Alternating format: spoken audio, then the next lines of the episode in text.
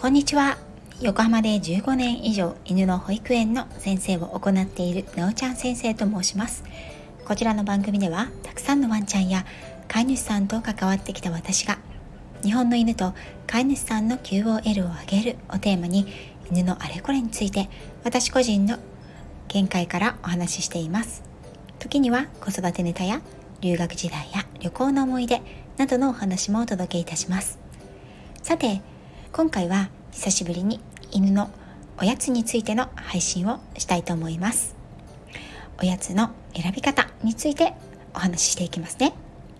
以前もおやつの選び方について配信はしておりました。重複する部分もありますが1年以上前のことですのでよかったら概要欄に URL を貼っておきますので聞いてみてください。さてワンちゃんのおやつの選び方。皆さんはどのようにワンちゃんのおやつを選んでいらっしゃいますか？おやつについているのはフード以上に種類があるので選ぶのは本当に難しいと思います。私がおすすめするのはやはり素材。添加物の有無や素材そのものの良さ素材の種類どんな時に使うのかそれによっておやつを選んでいます。そしてこれは意外と飼い主さんには知られていないことなのですがおやつの選び方でおすすめしたいのはレベルをつけるということです。これはおやつのレベルでおやつは3段階以上のレベルをつけて用意しておくと便利ですよ。例えばレベル1が普段食べているご飯だとしたらレベル2がボーロ。レベル3が馬のジャーキートップが茹でたささみなど。このレベル分けを何のためにつけるのか。というとこれは状況や環境に合わせて変えていってほしいからです。以前使い方の配信でおやつは報酬だということをお話ししました。であればこの報酬は仕事に応じてレベルの違いがあっても良いと考えています。例えば毎日のルーティンワークや習慣になっているおやつはレベルの低いものを使います。この時のおやつのレベルというのはおやつへのモチベーションおやつへの魅力と考えていただいて結構です。お散歩から帰宅して足を拭いておやつという場合。これは毎日毎回のことですからレベル1のおやつすなわちフードでいいと思います。もしくはレベル3のボーロ。週に1回ぐらいお留守番をするワンちゃん。お出かけする時にはチーク玩具にレベル2のおやつを入れてあげます。人見知りのワンちゃんの家に飼い主さんのお友達がやってくるような場合吠えないでいられたらまたは自分からその来客をですね確認しに行く時にワンちゃんに与えるおやつ。またはそのお友達からあげてもらうおやつ。これはレベル1の最も魅力のあるおやつをあげてもらいましょう。そう。ワンちゃんにとってその状況や環境がタフであって乗り越えるのが難しいという場合にはいつも食べているものよりも魅力の高いおやつをあげることでワンちゃんにとってのモチベーションが格段に上がってくるんですね。犬は行動と対価をすぐに結びつけます。自分のとった行動が普段よりも良い対価に結びついた時その行動はインプットされやすくなります。普段は落ち着きのあるワンちゃんがワンちゃん OK のカフェに行くとそわそわうろうろして落ち着かない。お座りなどの声をかけても聞いてくれない。そんな時には普段よりも魅力のあるおやつを一度見せてから匂いを嗅がせてそしてしまってください。そこですぐあげたり食べられてしまってはダメですよ。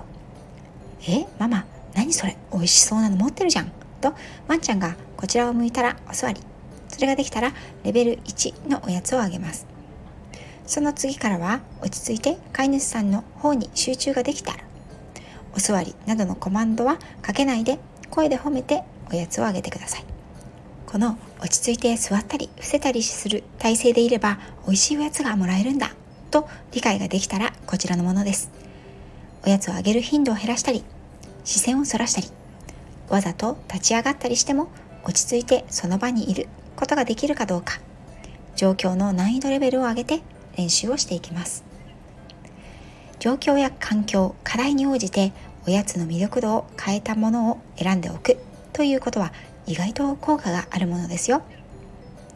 おやつ反対派のトレーナーさんや訓練士さんには渋い顔をされると思いますが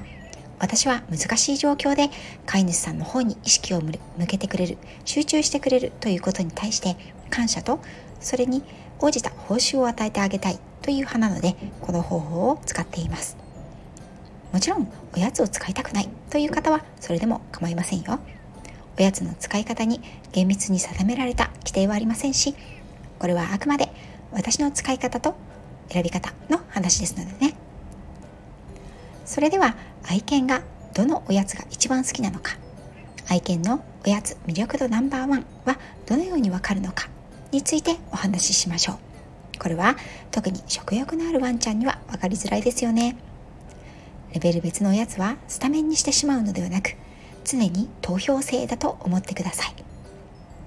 この投票は本人に行ってもらいます。例えば先に挙げた4種類の食べ物。フードボーロ馬のジャーキー茹でたささみ。